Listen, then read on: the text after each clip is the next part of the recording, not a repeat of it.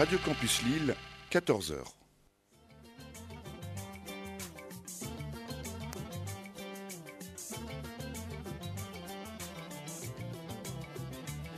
L'association Nord-Sud Évolution, en partenariat avec Radio Campus Lille, organise sa 14e édition de la Semaine du cinéma algérien à Lille, du 14 au 20 décembre 2017, en hommage à Mahmoud Zemouli et Shir Hasnaoui. Plus d'infos 06 98 10 39 38 et sur la toile www.sudnordevolution.com ou le www.campuslille.com.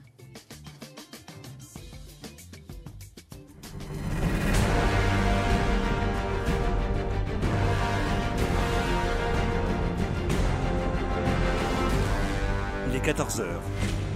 Vous êtes sur Radio Campus, fréquence 106,6. –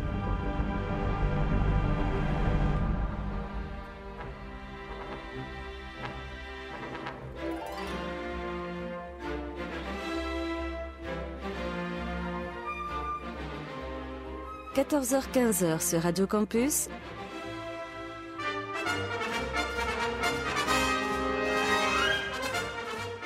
Les aventuriers des salles obscures, le magazine cinéma produit par le quotidien du cinéma, présenté par Christophe Dordain. Bonjour à toutes et à tous. Merci de nous faire le plaisir de nous rejoindre en ce samedi après-midi sur les ondes de Radio Campus Lille pour une nouvelle édition de votre magazine consacré au cinéma, Les Aventures Salles Obscures. Christophe Dandin au micro, mal assemblé aujourd'hui, mal M-A-L-E bien évidemment, avec Ryan Mézioud, François Bourg, Fouad Boudard et Michael Vrignot. Nous sommes ensemble jusqu'à 15h.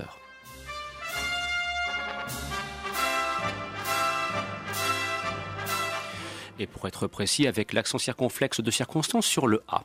Sur ce, quel programme cette semaine? Paddington 2, il en faut pour les petits et pour les grands. D'ailleurs, peut-être ce film réunit-il à la fois les petits et les grands.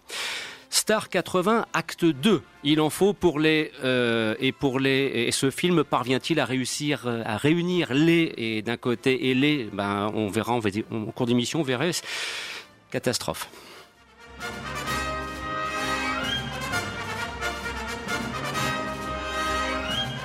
Retour derrière la caméra pour Georges Clooney avec Bienvenue à Suburbicon interprété par Matt Damon et Julianne Moore. Le film est-il à la hauteur des espérances? Là aussi, réponse en cours de programme. Enfin, nous n'oublierons pas qu'Alain Chabat est toujours vivant. Et oui, et pas seulement parce qu'il va faire un petit caméo du côté de chez Luc Besson.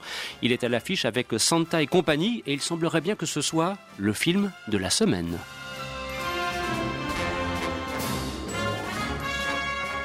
Ajouté pour faire bonne mesure un documentaire signé Raymond Depardon, Fouad Boudard vous en dira plus. Ajouté aussi, toujours pour faire bonne mesure, des places de cinéma à gagner pour aller voir le film de votre choix dans les salles du réseau UGC. Ça tombe bien, mercredi prochain, il y a un petit film qui sort. Si vous voulez en profiter, ben c'est maintenant.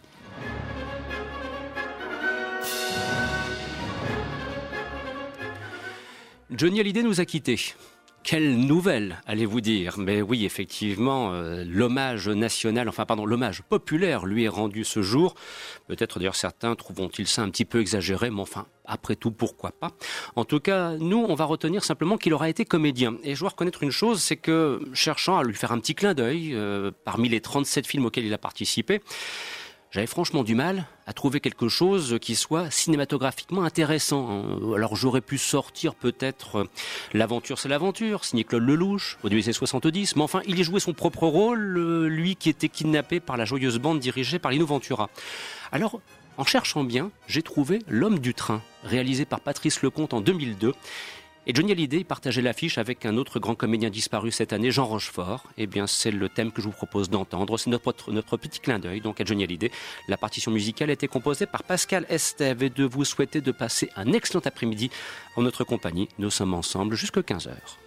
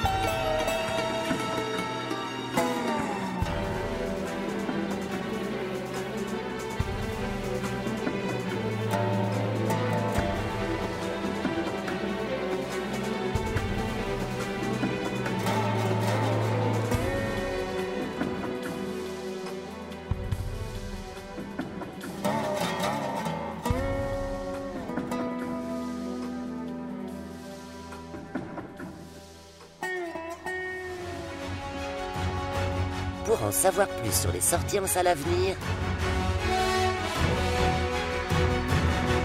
rendez-vous sur le site du quotidien du cinéma. www.lequotidienducinéma.com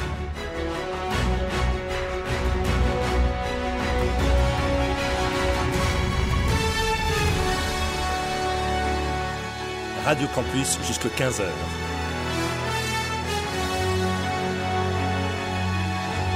C'est les aventuriers des salles obscures. Le magazine cinéma produit par le quotidien du cinéma. Avec Christophe Dordain.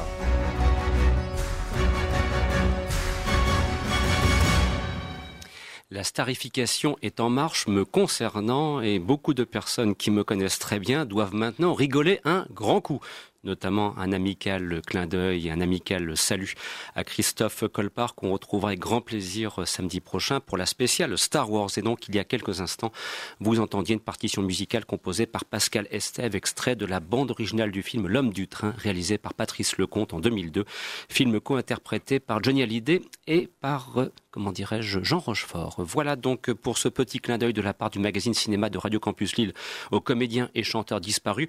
Place maintenant à l'actualité la plus brûlante et nous allons démarrer en fanfare avec euh, ceci. Bon courage. We are producer of a very big show in France. Uh, Jean Choutès, Jean-Pierre Madère. Do you know Jean-Pierre Madère? Ma- Macumba, Macumba, Macumba. Ce soir, si c'est la dernière, demain, c'est les vacances.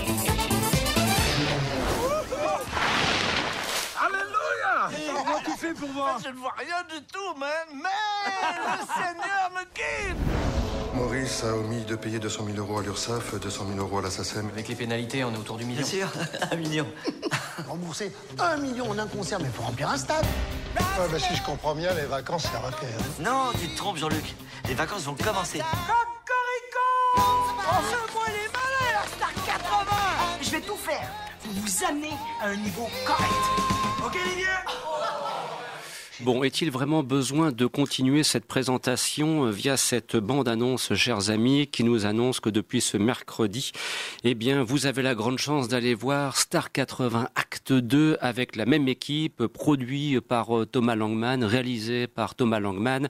Alors, euh, enfin bref, j'avoue que c'est vraiment... Mais comment voulez-vous démarrer une émission consacrée au cinéma par un tel film? Et il y a eu des courageux pour aller le voir autour de la table. Je n'en reviens pas. François, tu t'es sacrifié. Voilà, j'ai presque envie de dire, euh, euh, David Marmignon sort de ce corps. Voilà, parce qu'habituellement, c'est lui qui se tape les daubes de la semaine. Et en plus de ça, t'es pas tout seul. Ben oui, alors pour le coup, bah, comme tu l'as dit, il a fallu se sacrifier. Bon, je reconnais que j'avais été aussi voir le premier. J'avais même eu l'occasion de rencontrer l'équipe puisqu'ils étaient venus sur l'île. Ils sont également venus sur l'île il y a quelques semaines, notamment au Kinépolis de l'Homme.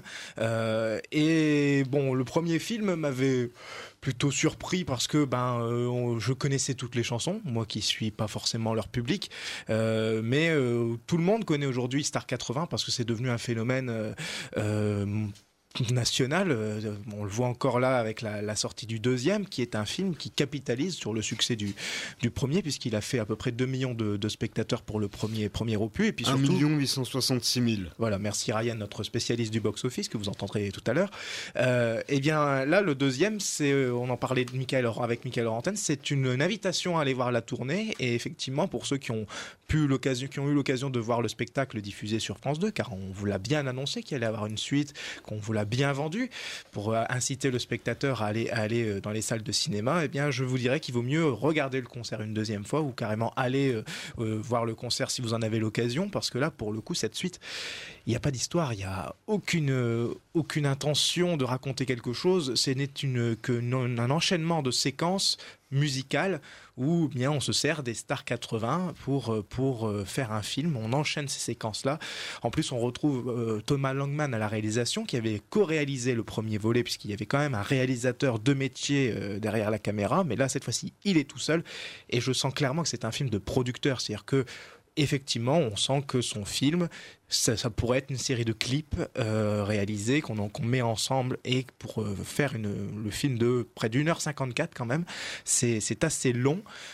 franchement, même ceux qui, qui sont fans de Star 80, euh, je sais pas s'ils y trouveront leur compte. En tout cas, euh, je pense, Ryan, tu as déjà une idée du box-office euh, sur Ouais. cette suite? Ah, C'était pas pour parler de ça, mais quitte à parler box-office, déjà, je me rappelle qu'à l'époque, quand il était sorti en octobre 2012, je ne comprenais pas pourquoi, comment Star 80 avait pu aussi bien marcher.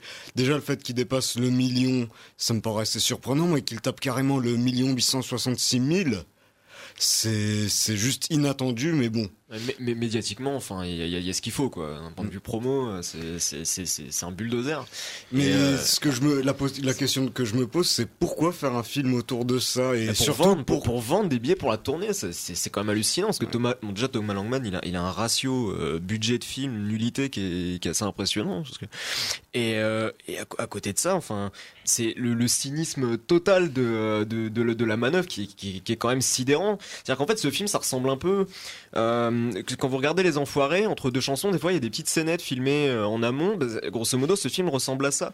Et, franchement, c'est très mauvais. Et puis c'est, ça, ça arrive avec des énormes sabots. On prend Jean-Marc Généreux. euh, de, de, de TF1, grosso modo, c'est, un truc qui aurait dû être un prime time sur, sur TF1, qui aurait d'ailleurs probablement fait un bon score, mais aujourd'hui on met ça au cinéma, il n'y y a pas 1% de cinéma là-dedans, il y a rien du tout et on peut pas faire du cinéma avec euh, deux acteurs principaux qui y croient pas une seule seconde. Euh, déjà bon, Team Seat même quand il y croit, c'est pas euh, c'est pas le feu quoi. Et à côté de ça, on, on a une on a 10 15 je suis désolé, c'est je dis ça sans, sans aucun mépris, ces stars des années 80 françaises, je précise. C'est on, voit ce que ce que c'est, c'est-à-dire c'est des parfaits kidam qui sur qui la, la- la gloire est tombée comme la misère sur le pauvre monde à une époque. Ils ont fait un tube, ils sont retournés dans parfait anonymat. Et là aujourd'hui, on les voit, c'est Star 80, c'est pas vraiment des stars, c'est des, c'est des gens, ça pourrait être mon boulanger, ça pourrait être mon facteur, ces gens-là. Ils viennent, ils sont là, ils, ils sont là avec des yeux parfaitement écarquillés. Et, et- et sincèrement, je, je mettrais euh, ma mère ou mon père dans, dans- dans un film, je pense qu'ils seraient pas beaucoup plus convaincants dans l'absolu. Fouad? Oui, alors moi je n'ai pas vu le film, mais je, je pressens effectivement, comme tu dis euh, très justement, Michael, que c'est un pur calcul mercantile, euh, puisque ces gens-là, je présume qu'ils ont encore un public qui est toujours vivant. Bah, quand, Euh, tu, quand tu sais qu'ils sont capables de remplir des, des salles Voilà. et des stades, euh, Donc c'est qu'ils ont un public. Ils ont un public qui a vieilli avec eux. euh, dans- à l'heure où on a encore les Rolling Stones qui sont debout, ou encore même aux États-Unis les Platters. Je ne sais pas si vous connaissez les Platters. Mhm. c'est Les. Platters You, tournent euh, encore. Ils tournent encore. Et qu'ils ont là, ils ont la canne et tout. Ils sont crevés, mais ils sont toujours Mais debout. sauf que les- ils platters, les platters, comme d'ailleurs Cool and the Gang qu'on voit dans le film, euh, on, on- on sent, le- c'est c'est des musiciens à la base, ces gens-là en fait. Ils, ils ont le truc, on, on sent que c'est des artistes. Ces gens-là, euh, Stone et Charden, euh, Cookie Dingler, ce genre de, de- de personnes-là, ils sont retombés dans l'anonymat il y a 30 ans. On vient les ressortir pour faire des, des tournées à tendre et tête de bois ou des, ou des stars 80, des choses comme ça. Parce que euh, achetant des têtes de bois, c'est la génération euh, bah, Johnny Hallyday, euh, Sheila, Sylvie Vartan, hein, c'est les années 60. hein, là. Ah non, mais, mais enfin, très clairement, c'est, euh, on sent qu'ils ont rien à faire là, quoi. Ils se demandent ce qu'ils jouent mal, enfin, très clairement. Et c'est, normal, en fait, parce que s'ils jouaient bien, ça serait même surprenant. Le truc, c'est que euh, il faut clairement, il y a, il y a qu'il y a quelques acteurs dans ce film, mais toutes les stars des années 80 ne sont pas des acteurs. Euh, même si Jean-Luc Lahaye se croit peut-être euh, très très très fort, euh, ce sont peut-être des performeurs parce qu'il faut quand même savoir euh, faire le, le show sur la, la scène, mais leur boulot c'est la Ah, En scène. même temps, ils sont, ils sont rodés, ils ont fait un titre pendant 30 ans. Au bout d'un moment, je pense qu'ils sont plus trop stressés. Et puis, Le- ils- le- et puis ils se caricaturent. Et le problème, c'est qu'ils se caricaturent. Il y a un truc qui est terrible. Il y a une belle scène, en fait, je spoil sans spoiler, avec Renault, en fait. Il y a Renault, il est là, tac, c'est c'est c'est c'est tiré d'un c'est même pas du, du cinéma parce que pour le coup ça a été tiré d'un vrai concert. Il y a Renault qui est là, il fait euh, Mistral gagnant, c'est hyper émouvant. Il le grime en, en Renault des années 70 avec un avec un bandana rouge, avec un espèce de perfecto, un t-shirt blanc et un jean. C'est ridicule et ils l'ont même coiffé comme lui à l'époque. C'est une mise en abîme. C'est une performance. C'est terrible. Ryan. Donc rassurez-vous, c'est pas parti pour bien marcher au box-office parce que que Star 80 déjà, bon, je comprends pas pourquoi euh, ce qui peut se faire dans une salle de concert puisse attirer le même public dans les salles de cinéma. Euh, perso, je m'explique toujours pas ce carton, mais soit. C'est la Le sympathie truc, que- qu'ils ont en fait. Ouais, mais ça se limite qu'à un seul film, à mon avis, qu'à un seul concept. On fait ça une fois, ça passe ou ça casse. Mais après, la fois suivante, euh, enfin, je vois pas ce qui aurait pu justifier que les gens y retournent pour voir quelque chose qui aurait peu de chances de beaucoup évoluer. parce par que rapport à la en- première entre temps, fois. les chanteurs, ils ont rien ressorti. hein. Ouais. Euh, Clairement, euh, besoin de rien, envie de toi, c'est entre. Du coup, pour les C'est de la chiffres, nostalgie. ouais. C'est pour la les chiffres- ouais, c'est du doudou, mais pour les chiffres plus précis, sur à peu près 500 salles, une distribution euh, tout de même très, très, assez costaude, comme pour le premier film. Le film n'a attiré que pour son premier mercredi 40 000 spectateurs, alors que le premier, ça devait faire un truc comme euh, 100 000, je sais plus de tête, mais ce que je me rappelle, c'est que pour comparer sur Paris, qui n'est pas euh, le centre euh, névralgique Mmh. euh, où se Oui. concentrera l'essentiel du Mmh. public. C'est un truc qui marchera plus dans les autres régions. Mais sur Paris, le premier avait fait pour son premier jour quelque chose comme un peu plus de 9000 entrées et le deuxième ne fait que 2000 entrées. Ça veut dire que le score a été divisé Oui, par entre s'essouffle. 4 et 5.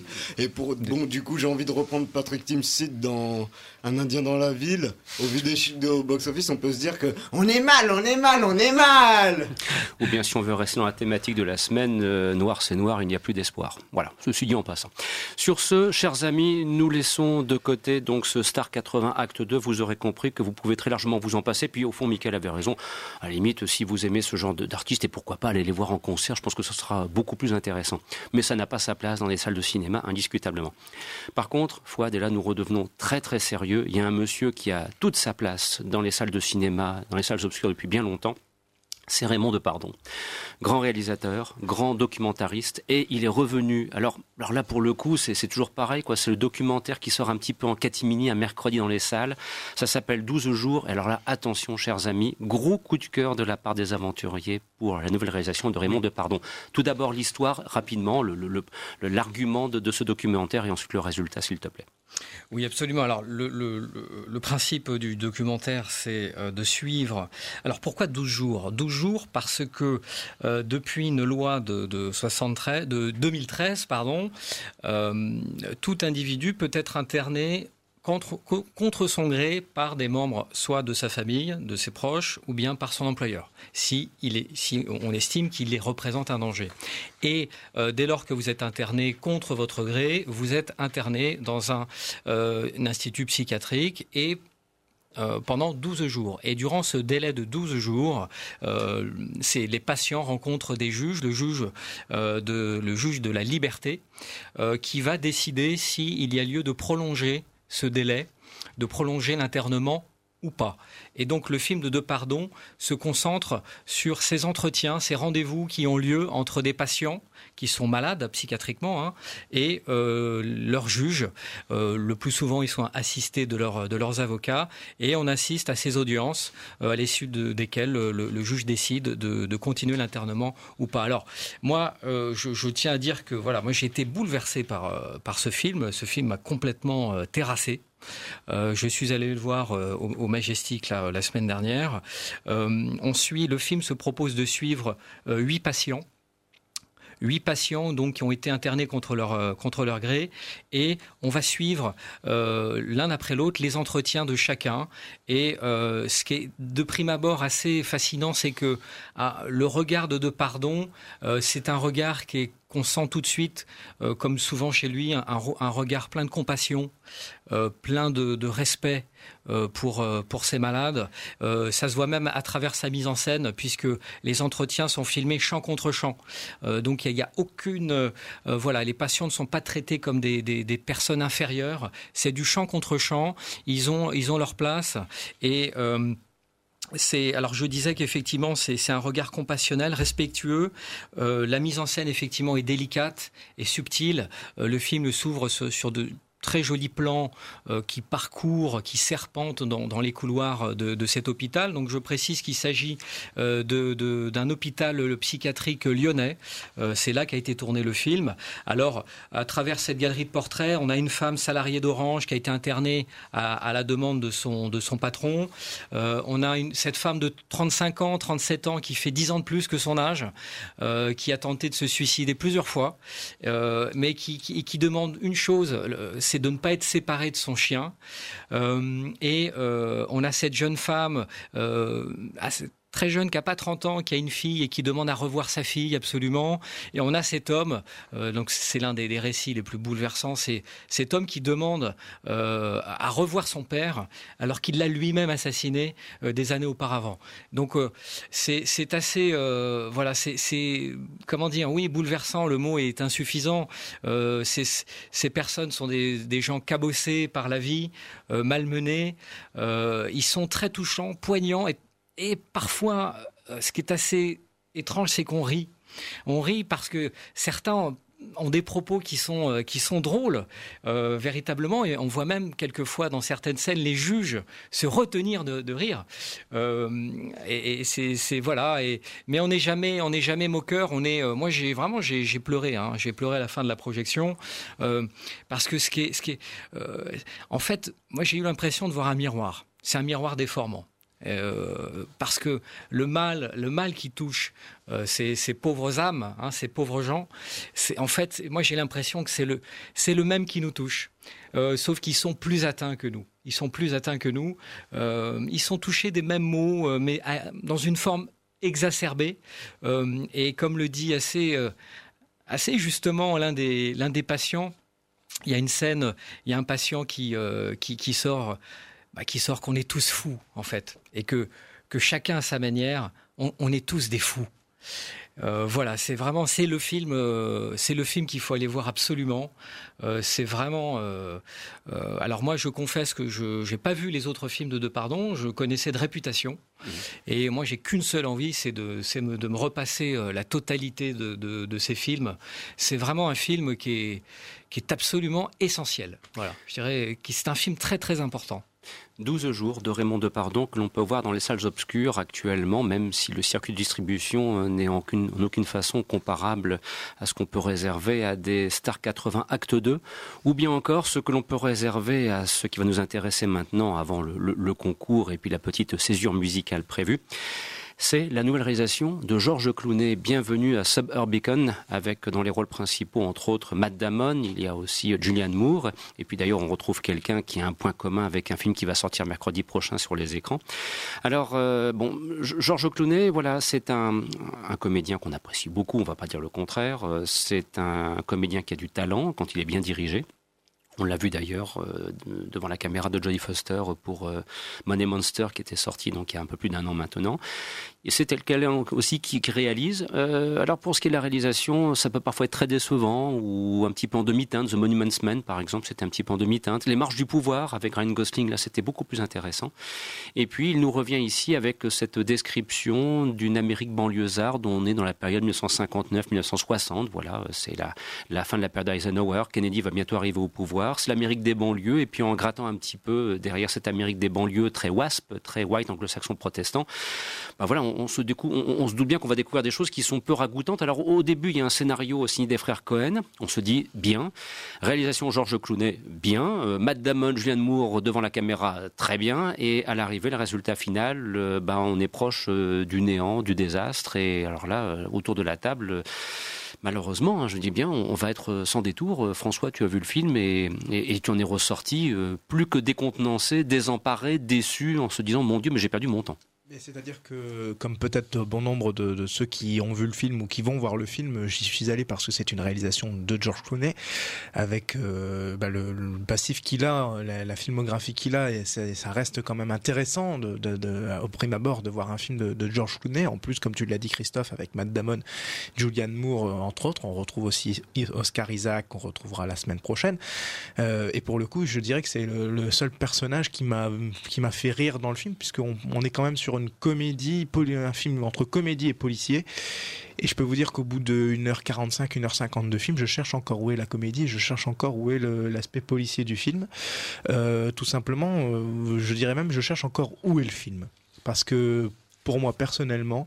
Euh, mes collègues vous en diront peut-être un petit peu plus, mais euh, j'ai pas trouvé d'intérêt sur ce film. Euh, j'ai eu beau chercher, euh, alors effectivement, il y a peut-être un petit côté politique, mais j'ai presque envie de dire à George Clooney euh, d'arrêter de faire de la politique et de se remettre à faire du cinéma, ou carrément d'arrêter le cinéma pour se mettre véritablement à la politique, puisqu'on le sait, il se sait, il s'est engagé contre Donald Trump, donc qu'il le fasse clairement et qu'il arrête le cinéma, ou alors qu'il arrête ses conneries avec la politique et qu'il fasse enfin du vrai cinéma, puisqu'on puisse, pour qu'on puisse pardon enfin le retrouver euh, derrière la caméra en tant que bon réalisateur et aussi devant la caméra puisque cette fois-ci s'il n'est pas devant la caméra il laisse sa place à Matt Damon qui euh, semble euh, désemparé un petit peu. Bon il, fait le boulot mais on se demande qu'est-ce qui l'a intéressé dans ce film au prime, abord. Alors je raconte un petit peu le, pitch du film puisque puisque je suis le premier à prendre la parole. Il s'agit en fait d'un couple de banlieusards qui habitent donc à Suburbicon, euh, dans cette banlieue euh, white, comme tu l'as dit, euh, très très puritaine et américaine. Il, y a malheureusement un jour, un soir même, des messieurs qui rentrent dans sa maison et qui, ben, tuent tue sa femme. Voilà. Et il est dévasté et donc est censé démarrer à ce moment-là une enquête policière dans un contexte euh, un petit peu décalé, je dirais, qui, qui est censé amener un peu de, comédie. Euh, sa, belle-sœur vient le soutenir et puis on se rend compte au fur et à mesure que voilà, il n'est pas tout à fait blanc, blanc blanc, si je peux me permettre l'expression.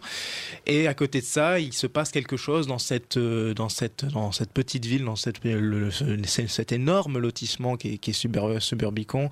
Alors je laisse un, petit peu découvrir et mes en dire un petit peu un petit peu plus.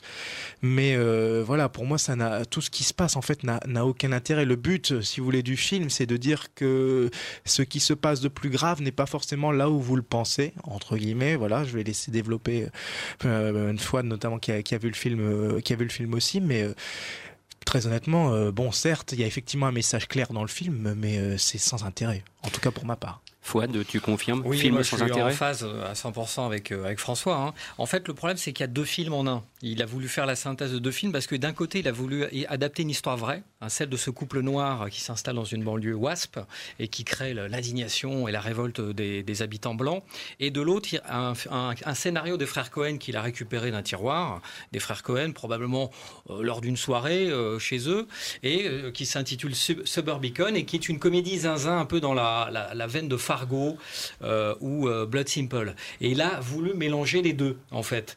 Et, et ça marche pas du tout. Et du coup, on a l'impression de voir deux films. Donc, un d'un côté, le tract anti-Trump. Euh, bon, sympa, très bien, mais le, les tensions raciales, il y, a, une cinéaste qui a fait ça très bien cette année, c'est Catherine Bigelow avec Detroit. Donc, c'est bon, je pense que le sujet est, bouclé. Et de l'autre, euh, la comédie zinzin, un peu, euh, voilà, qui, est euh, un peu folle. la comédie sur le ton, euh, voilà, euh, la saleté derrière le vernis de l'American Way of euh, Life, pardon.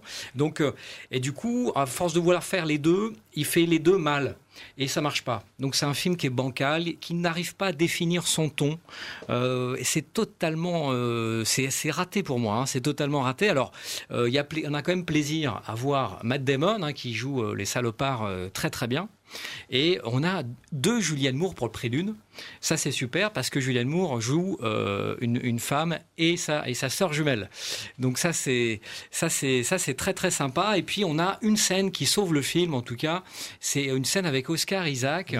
euh, qui est un donc Oscar Isaac aussi un habitué des frères Cohen qui joue un inspecteur des assurances, euh, puisque ce couple de Matt Damon et Julianne Moore tente de monter une arnaque aux assurances vie, et euh, l'inspecteur des assurances joué par euh, Oscar Isaac est là pour contrôler un petit peu euh, la véracité de cette demande. Donc il y a toute une scène avec lui dans la maison et Julianne Moore qui, où il est, il est, il est tout simplement formidable. Voilà, donc cette scène sauve le film, et en fait le film aurait gagné à être dans la veine de cette scène-là c'est-à-dire la veine un peu loufoque, fantaisiste, un peu noire, mais pas trop. Euh, voilà. Moi, c'est tout ce que j'ai à dire sur. On sur se demande ce film. d'ailleurs si c'est pas l'intention du film au départ et qui a été complètement Ouais, ratée. Cette- probablement, ouais. Cette scène est peut-être l'intention au départ de George Clooney. Tout à fait. Et, et qui a été complètement ratée pendant les, les 90 minutes passées du, du, du film. Euh, effectivement, le Oscar Isaac, et je l'ai dit, euh, l'acteur qu'on Mm. qu'on retient dans le film, je ne sais pas si c'est la scène qui sauve complètement le film, parce qu'on parle quand même de George Clooney, encore une fois, de, de, de- d'avoir un- une proposition pareille dans, dans George Clooney. Alors évidemment, quand on parle du film, vous voyez, on, le raconte, on parle du, couple noir qui effectivement euh, montre que ce sont eux les gens normaux et que finalement tous ceux qui veulent l'éjecter, les, éjecter sont, ceux qui ne sont pas normaux. C'est une critique effectivement de, par rapport à, Donald Trump.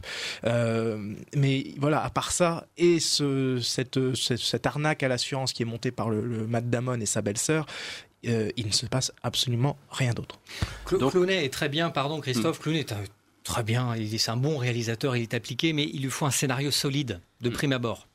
Ryan Euh, J'aimerais juste revenir sur le box-office du film, parce qu'il est sorti aux États-Unis fin octobre, il me semble, le 27, quelque chose comme ça, et ça a été un énorme flop qui a été en plus euh, en fait ça se présentait déjà comme un flop puisque il avait il a dû passer à des festivals mais en tout cas il y a des premières critiques qui sont tombées des semaines avant euh, la sortie du film et elles n'étaient pas bonnes et ça allait en empirant au fur et à mesure que la sortie venait alors, euh, les critiques n'ont pas aimé. Le Clooney n'a pas trouvé plus de salut parmi le public parce que d'après l'indicateur CinemaScore, qui est un euh, qui est un institut qui étudie à partir d'un panel la réception par le public euh, d'un film bah, à partir de petites fiches où on À la donne sortie des salles, de oui. A et E- de A à F. Le film a obtenu un D-, soit euh, la deuxième plus euh, deuxième plus basse note. On peut pas faire pire que F. Il faut Et- savoir que ce- cet indicateur est très important pour les, pour les distributeurs et enfin pour l'exploitation des films aux États-Unis. C'est comme Rotten Tomatoes, un agrégateur de critiques professionnels qui a devenu, qui a de plus en plus le droit de vie et de mort sur un film. Mais en gros, dès qu'un film a moins de B+, même déjà B+, ça commence à devenir chaud au cinéma score, c'est pas bon signe. Donc, ça s'est ressenti sur la première semaine du film, puisqu'il a fait à peine 3 millions de dollars la première semaine. Il est resté 3 semaines seulement en salle et au total n'a engrangé que 6 millions de dollars aux États-Unis pour un budget de 25. Avec le reste du monde, ça fera peut-être pas beaucoup plus, mais on va dire que il aurait fallu qu'il fasse euh, entre 2 et 3 fois son budget de production, soit 50 à 75 millions de dollars pour être à peu près bien au box-office et il en sera très très loin. Vous l'aurez compris, c'est donc un, un échec public euh, aux États-Unis, un échec critique aux États-Unis aussi, et un échec presque mondial déjà, euh, alors qu'il n'est n'est sorti que depuis mercredi chez nous. Et pour et de conclure, et de conclure, Ryan, car le temps passe, euh, que si effectivement euh, des, comment dirais-je, agrégateurs de critiques professionnelles, euh, un petit peu compliqué toute cette mécanique-là, euh, cinéma score, Rotten Tomatoes, enfin j'aime pas ce côté un petit peu euh, jugement dernier qui se prononce comme ça sur la toile. Ça a tendance un petit peu à m'irriter. Nous on mettra pas de note, on dira simplement what else. Voilà, Ouais, c'est Ouais, bon, c'est une façon de conclure euh, et de passer à tout à fait autre chose. Nous retrouverons, Ryan, pour par exemple le dessin animé de la semaine euh, Paddington, pourquoi pas, ou bien aussi encore pour Santa et compagnie, euh, le film réalisé et interprété par Alain Chabat. Le moment est venu de vous proposer The Concours. Voilà, les places de cinéma à gagner pour aller voir un film de votre choix dans les salles du réseau UGC partout en France. Ça tombe bien, hein, mercredi prochain, vous le savez, il y a un petit film qui sort. Vous pourrez en profiter si vous faites partie, bien sûr, de celles et ceux qui sont sélectionnés. Alors, pour participer, ce concours, c'est très simple. Soit par téléphone, il y a des gens qui aiment bien ça, le 06 euh, 62 35 86 11, si vous voulez bien noter. Puis il y en a d'autres qui aiment beaucoup, beaucoup, beaucoup, beaucoup, il y en a de plus en plus d'ailleurs, euh, faire ça par courriel. Concours le quotidien du cinéma.com. Alors une petite question qui porte sur le deuxième film qui va sortir mercredi prochain sur les écrans. Il s'agit du crime de l'Orient Express. Et il s'avère qu'au casting, il y a un comédien qu'on aime bien, qu'on va retrouver avec grand plaisir, et qui a été aussi le héros de Pirates des Caraïbes. Quel est son nom? Comme vous le voyez, c'est une question d'une foudroyante difficulté, mais toujours est-il que si vous êtes tiré au sort, deux places pour vous, pour aller voir un film de votre choix dans le réseau UGC, et qui sait peut-être la semaine prochaine, bien évidemment, les derniers Jedi, le nouveau Star Wars, dont on parlera très longuement samedi prochain. 06 62 35 86 11 ou bien concours arrobase le quotidien du cinéma.com. Bonne chance à toutes et à tous, et tout de suite, John Powell pour L'âge de glace. Acte 2, c'était sorti en avril 2006 sur les écrans. C'est un film qui aurait très bien pu sortir en la période de Noël. Et de vous souhaiter de passer un excellent après-midi à l'écoute de ce programme.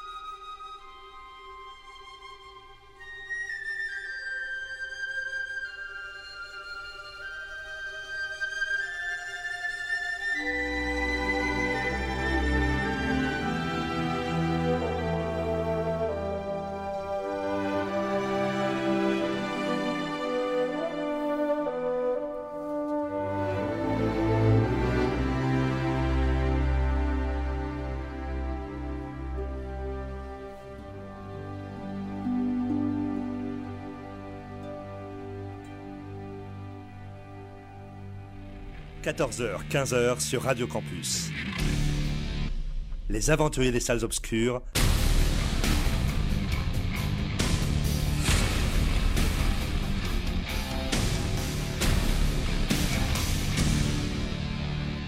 Avec Christophe Dordain et François Bourg, et Fouad Boudard, et Ryan Mézioud, et Michael Vrignot, car il faut être nombreux pour réaliser une bonne émission, il faut quand même le dire.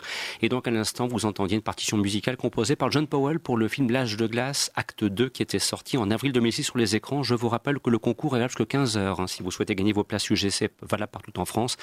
06 62 35 86 11, ou bien concours arrobase le cinéma.com. La semaine prochaine sortira Le crime de l'Ant Express, et au casting, un comédien qu'on apprécie beaucoup et qu'on a déjà vu à plusieurs reprises dans Pirates des Caraïbes. Quel est son nom? Voilà la réponse attendue. Sur ce, tout de suite, nous poursuivons notre panorama des films sortis cette semaine dans les salles. Et allez, on va se faire plaisir. C'est pour les petits et pour les grands. Il en faut pour tout le monde de toute façon. Bonjour, laveur de carreaux. Ah. Comment t'appelles-tu? Paddington? Paddington Oui. Il y a un ours qui se balade sur votre toit.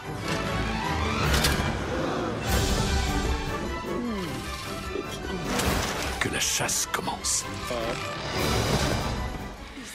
La chasse commence, dit cette bande-annonce. Voici Paddington de retour ce mercredi, donc c'était mercredi dernier dans les salles obscures. Et tout de suite, Michael, de se poser une question très simple. Est-ce que le contrat est aussi bien rempli que pour le premier opus? Et oui, effectivement, c'est très bien rempli. Donc là, on vient d'écouter la bande-annonce, donc évidemment, on va pas demander à, des enfants de, moins de 8 ans d'aller voir un film en, VO, encore que s'ils veulent, il n'y a pas de souci. Par contre, pour ceux qui peuvent euh, le voir en VO, allez le voir en VO, parce qu'un des, des ressorts de, ce film, c'est son humour british, et donc euh, son, ce parfait accent euh, qu'a le, le petit ours. Alors tout à l'heure, moi, je regardais les critiques euh, du film. Alors, je vois beaucoup de, de craquants, de, choupinou, de, de choses comme ça. Avant tout, c'est quand même un très bon film. C'est un bon film parce que il y a tous les éléments d'un bon film, c'est-à-dire visuellement c'est beau, formellement il y a, des belles trouvailles en fait, euh, qui voilà qui c'est de la il y, a des, moments de, pure euh, idée d'animation en fait et ça c'est très beau il y a notamment une, une, visite de Londres dans un dans un livre en pop-up vous savez les, les, livres en pop-up c'est ces livres qu'on ouvre et qui qui en se dépliant forment des monuments des choses comme ça en 3D et alors voilà, donc l'histoire de, euh, Paddington 2, dans un modo, c'est il veut faire un cadeau à sa tante euh, centenaire et comme elle a jamais vu Londres, il souhaiterait lui lui envoyer en fait justement un de ses livres pop-up, sauf que il va se faire doubler par un par un méchant qui, qui convoite aussi ce bouquin qui a une valeur euh, insoupçonnée. Et euh, donc ce méchant qui est joué par Hugh Grant, euh, qui, qui, qui, qui, fait preuve ici de beaucoup d'autodérision. Euh, en jouant un espèce de d'acteur euh, ancien euh, ancien beau gosse euh, qui, qui se ringardise et qui vit un peu sur sur sa gloire passée. Et, et il est très bon comme comme tous les acteurs parce qu'il y a quelque chose qu'il faut souligner. Euh, tous les, les acteurs en fait quand ils jouent dans des films d'animation enfin dans des films d'animation dans des films pour enfants ils ont, tendance un peu à jouer comme des gogoles. Euh, moi la dernière fois j'ai période de Noël oblige j'ai regardé Maman j'ai raté l'avion. Quand on sait ce que c'est faire Joe Pesci quand on voit ce qu'il fait dans Maman j'ai raté l'avion ça fait un peu peur. Enfin je cite lui je pourrais en citer plein d'autres il y avait Hugh dans, les Sands dalmatiens, ce genre de choses. Il, joue un peu, comme des, des teubés en fait quoi. Et du coup, et là pour le coup, il joue le jeu. Il y a Brendan Gleeson dedans, qui est, pas franchement un acteur de, film pour enfants, euh, qui il, joue, voilà, il le joue sérieusement. Ça paraît normal, mais ça ne l'est pas tant que ça, parce qu'au final, c'est quelque chose qu'on voit jamais. Alors, d'avoir ce, cocktail de, belles trouvailles, de, d'acteurs qui, prennent ça très au sérieux et euh, et de, de, de, pures idées de cinéma avec avec cet ourson qui est pas juste un, quelque chose pour vendre des, des, des peluches et qui, qui est, qui est un vrai personnage en fait qui avec cette espèce de d'humour un peu visuel euh, à la à la tati presque en fait parfois c'est bah, ça donne un film que, que moi je trouve vraiment très bon qui se fout pas de la de la gueule des euh, de, de, de son public. Et moi je dis bravo c'est très bien. Fouad Oui, moi, je, il faut demander le remboursement par la Sécu de, de, des séances de ce film. Parce que euh, c'est vraiment un film qui, vous rend joyeux. Moi, j'ai vraiment, alors ce qui, est, assez fascinant, c'est que je suis allé le voir hier, donc hier vendredi soir avec Anthony Duval. Anthony, si tu m'écoutes, je te fais un big up. Et dans la salle, euh, il y avait que des adultes et il y avait même des personnes euh, d'un certain âge. Et alors moi, ce que j'adore, alors faut savoir que Paddington en Angleterre est aussi célèbre que la reine. C'est un personnage mythique, Paddington. Hein. C'est vraiment, il fait partie de, la culture, de l'inconscient collectif même euh, britannique. Et euh, ce, qui est, génial, c'est que, euh, en fait, dans ce film, vous vous, reconnectez à, la simplicité des contes d'enfants. Hein, vous, vous, voyez, vous réconciliez avec euh, votre capacité d'émerveillement. Ça n'a rien d'infantile, c'est juste, euh, c'est simple comme un conte pour enfants. Et ce qui est génial, c'est que dans, ce monde de Paddington, euh, les émotions sont vraies. Les émotions sont sincères. c'est tout est premier degré, mais, mais dans le bon sens du terme, quoi. Parce que Paddington, il veut offrir un livre à sa tante, mais il n'a pas les sous. Et pour avoir les sous, il travaille, il, enchaîne les jobs. Et, euh, moi, ce que j'adore dans ce film-là, c'est cette simplicité euh, qui vous réconcilie avec, euh, votre âme d'enfant. Et alors, ce qui est, génial aussi, ce que, j'adore, c'est que, alors évidemment, un film qui est plein d'acteurs anglais, ne peut être qu'un film remarquable. Parce que, parce que déjà, un mauvais acteur anglais, ça n'existe pas. Et là, vous avez la crème, enfin la crème, ouais, vous avez parmi les meilleurs acteurs anglais euh, du monde. Hein, vous avez la petite Sally Hawkins, euh, qui va prochainement, on va voir dans le prochain film de Del Toro. Il y a Hugh Bonneville, hein, qu'on a vu dans Downton Abbey, Ben Whishaw, hein, qui joue euh, Q dans les James Bond et qui fait la voix. Michael Gambon, il met de la Swinton. Jim Broadbent, et bien sûr Hugh Grant, comme l'a dit Michael, qui, qui s'auto-parodie, on a l'impression, juste à espèce d'acteur ringard là sur le retour. Et, euh, et, et, c'est ça qui est bon avec ce film. Et puis Brendan Gleeson, hein, immense acteur britannique, c'est ça, c'est c'est un chocolat chaud avec de avec un morceau de guimauve dedans. C'est vraiment c'est c'est du bonheur, c'est de la douceur. Mais pas, pas trop sucré non plus. Il est... Ah bah moi moi moi je l'ai pris comme tel. Alors ce qui, ce qui et moi je alors ce que j'adore c'est la petite euh, c'est le dicton, c'est la morale de l'histoire, c'est si tu es poli, le monde te sourit. Et c'est vrai. C'est vrai, c'est vrai, c'est la vérité. Et, ce film exact des, valeurs positives, de, courage, de joie, d'amour, de d'amitié, de famille. Et ça, c'est bien. Il n'y a pas de cynisme. Euh, c'est ça, et ça fait du bien, quoi. Euh, et alors, je termine là-dessus. Moi, j'ai quitté la salle. J'ai quitté la salle après le film. Les lumières se sont allumées. J'ouvre la porte et je vois une dame âgée qui arrive, euh, qui avance péniblement vers la porte. Donc, je l'attends parce que si tu es poli, le monde te sourit. Donc j'attends, j'attends, j'attends, j'attends. Elle s'approche péniblement. Et là, elle me regarde et elle, fait Oh, merci beaucoup, monsieur. Avec un, superbe accent anglais. On aurait dit qu'elle était euh, sortie du film. C'était très rigolo. Et euh, donc, euh, donc voilà, non, il faut voir ce film. C'est du bonheur, c'est de la joie, c'est de l'amour. François Il t'arrive des trucs en, salle, franchement. C'est des sacrées aventures, mais c'est pas pour rien que tu es un aventurier après tout. Euh, donc, euh, bah oui, moi aussi j'ai vu Paddington et je me suis laissé, comme mes camarades, charmé par, par ce film, par Paddington lui-même. Je me rappelle, euh, il y a deux ans, puisque le premier film est sorti en 2014, euh, à peu près à la même période, euh, j'avais dit que c'était un film so british qu'il fallait absolument le voir pour ceux qui, aimaient cet humour anglais. Et encore une fois, sur cette suite, on a franchi une étape supplémentaire, puisqu'effectivement, on est encore dans du so, british, j'ai envie de dire. et c'est tout, c'est tout le charme de, Paddington.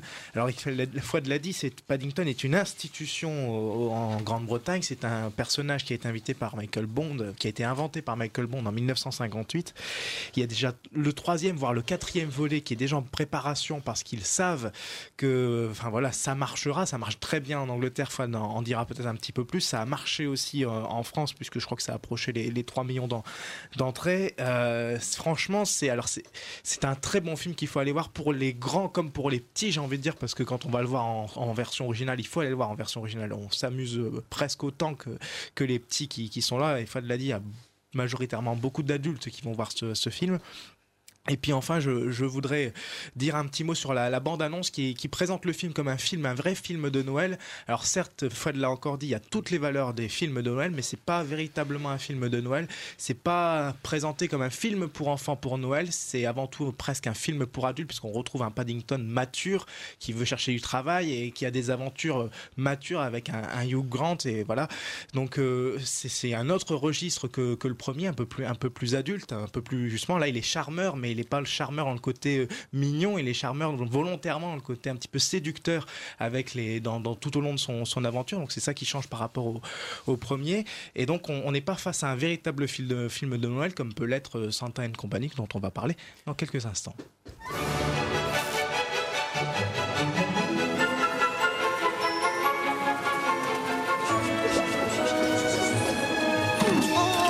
Eh ben, ça avance bien tout ça. Bah, qu'est-ce qu'il y a J'ai attrapé chaud, là. Magnus Si un lutin contracte une maladie, l'ensemble du banc de lutins sera également touché. Non, c'est une catastrophe. C'est ça qu'il faut. Quoi Eh ben, va chercher 92 000 tubes de vitamine C, tu fais un aller-retour, la pifouf. Boule là maintenant. Bah oui, là, maintenant, son temps enfant. Il faut sortir les doigts de la hotte, là. Même pas eu le temps de réviser le traîneau. J'ai le mode furtif en rade, les patins ils sont tout lisses et j'ai un rein à plat à l'avant.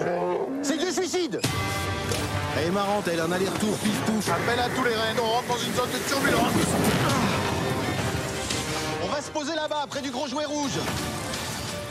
Alain Chabat de retour avec euh, Santa et compagnie. Ryan, tu as vu ce film. Nous sommes tout à fait dans l'esprit de Noël et la réussite est au rendez-vous de surcroît. Ouf bah, Déjà, il y avait une question qui me tarabustait depuis cet été. Pourquoi Alain Chabat arborait cette sémillante mais tout de même urticante barbe si c'était pour faire trois pauvres minutes dans cette pauvre endive trop cuite de Valérian à la Cité des Mille Planètes? Santa et compagnie vient y répondre. Et en plus c'est un film super chouette même s'il est imparfait on en ressort avec la banane. Euh, au niveau de l'humour il, joue sur tellement de registres d'humour différents. Il y a du jeu de mots, il y a des gags visuels, il y a du slapstick, il y a des références. Et à chaque fois, il arrive à trouver une idée qui lui est propre. On retrouve cette identité de Chabat, ce côté absurde et candide qui rend le truc tellement mignon. Et cette variété et ce rythme fait qu'on ne s'ennuie pas pendant le film. Il y a, euh, les gags s'enchaînent à un rythme très soutenu sans pour autant qu'on soit abreuvé. Et en plus, il y aura toujours une scène pour tout le monde, quelque chose qui fera rire chacun, même un négri comme moi qui a du mal à décrocher un sourire devant les comédies. Je me suis marré, par exemple, à une scène de la pharmacie, euh, à une scène de pharmacie où euh, Santa essaie de, prendre des vitamines, mais évidemment, comme il ne connaît pas le concept de l'argent, ça va pas être aussi simple aurait pu tout droit sortir d'une vidéo de Rémi Gaillard, ce youtubeur qui s'amuse à se déguiser et à euh, foutre, foutre le boxon dans des, supermarchés par exemple. Et euh, même la comédie du poisson hors de l'eau, que j'ai en horreur et qui est généralement très très mal exploitée, fonctionne parce que contrairement à un film comme euh, Wonder Woman euh, Gal Gadot nous récitait avec l'application d'une élève euh, qui a bien récité ses leçons euh, les règles de son monde, à chaque fois qu'un Chabat fait référence, euh, à chaque fois qu'un Chabat ou un autre personnage nous dit tiens ça marche pas pareil dans, euh, que dans mon monde, c'est bizarre, ça sort avec un grand naturel et jamais le film n'insiste dessus, jamais il essaie de te dire ah c'est incongru cette coutume au final. Donc s'il si y a jugement, c'est pas par le film, c'est par les personnages. Ça tourne un peu en rond au bout d'un moment, mais avoir avec cette ficelle comique quelque chose de correct, ça, ça, de, ça fait qu'on n'a pas envie de chipoter. Et visuellement, le film, euh, c'est une grosse production française. Ça a coûté un, quelque chose comme 22 millions 500 000 euros. Déjà au-dessus de 10 millions, c'est que ça commence à être pas mal. Mais c'est que la moitié. Mais euh, au vu ce qu'il y a à l'écran, c'est tout de même très impressionnant. Le début du film avec l'usine. Euh, l'usine du Père Noël, quand on voit, il y a 3000 idées de fabrication de jouets, c'est juste impressionnant. Et c'est tellement bien mis en scène, bien mis en valeur par les cadrages et par la lumière qu'on ne, qu'on ne peut que s'émerveiller face à ça. C'est très. Ensuite, je voulais parler de Chabat. Je trouve qu'il y a une belle synergie entre l'acteur, le personnage et le film en lui-même parce que chacun euh, chez chacun, on a l'impression d'avoir ce, créateur de merveille un peu égocentrique, mais asocial, mais qui est extrêmement généreux. Et du coup, ça rend le film très très mignon. Euh, et bon, euh, je voudrais juste terminer sur les quelques lacunes, c'est que il a beau être extrêmement créatif visuellement et sur le plan de l'humour, une fois qu'il doit commencer à raconter quelque chose au niveau des personnages et de l'histoire, c'est beaucoup plus limité. Euh, c'est les personnages et l'enchaînement des scènes sont ultra codifiés, bloqués par euh, les tropes, euh, les scènes classiques du genre du téléfilm de Noël où il faut sauver l'esprit des fêtes de fin d'année avec un personnage fantastique. Et on retrouve, et à chaque fois, on n'est jamais surpris. On a le droit aux problèmes de couple, au rapport avec difficile avec la famille au rapport que chaque personnage entretient avec Noël, à la- l'apprivoisement mutuel entre le personnage fantasque et la famille. Donc ça, ce sont des limites qui sont quand même assez grosses au final, qui fait que ce qui aurait pu être un peu comme Au revoir là-haut, si on s'était arrêté à la première demi-heure du film, un excellent film, mais qui n'est au final que quelque chose de sympathique. Mais malgré ça, en sortant, j'étais très heureux. Au final, j'avais eu le droit à quelque chose qui aurait pu être une grosse sucrerie, qu'il est un peu, mais qui fonctionne à fond. Jamais on se dit que c'est niais. C'est très touchant au final. Bah, dis donc, euh, de, de- de- de la bonne humeur, de la joie en bar, ça fait du bien, Fouad. Oui, mais oui, il faut y aller, il faut en profiter. C'est la saison des fêtes, de l'amour, de la joie. Et d'ailleurs, on y est allé avec euh, Ryan, on l'a vu ensemble. Alors ouais, moi j'ai marché. Hein, je vais pas euh, me, répéter ce que ce que tu as dit mieux que moi. hein. Alors moi, ce qui m'avait frappé, c'est la qualité de la direction artistique.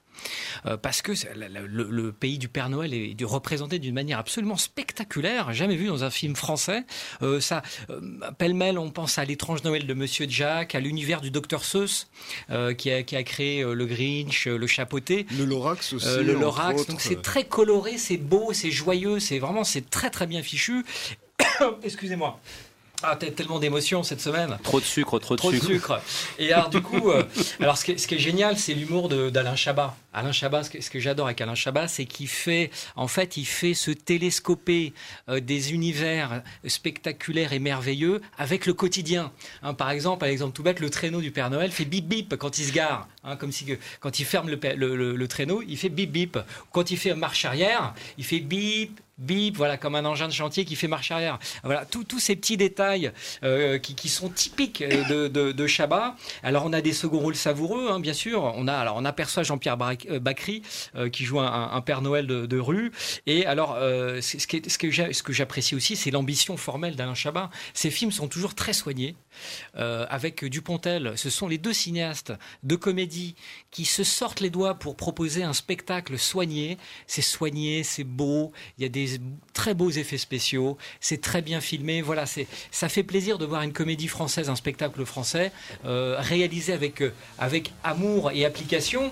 Et euh, voilà, allez-y. Je m'attarderai pas. Il a deux trois petits défauts ce film, mais j'en parlerai même pas parce qu'il faut absolument le voir. Et je termine là-dessus. Paddington, Paddington 2, pardon, en dit plus sur la condition humaine que n'importe quel film de Xavier Dolan ou autre cinéaste prétentieux. Voilà. Bon, on peut faire un doublé gagnant entre Doublé gagnant. Paddington 2 et puis euh, Absolument. Santa et, et compagnie. voilà. à fait. Bah, vous l'aurez compris, vous savez maintenant ce qu'il faut aller voir dans les salles obscures.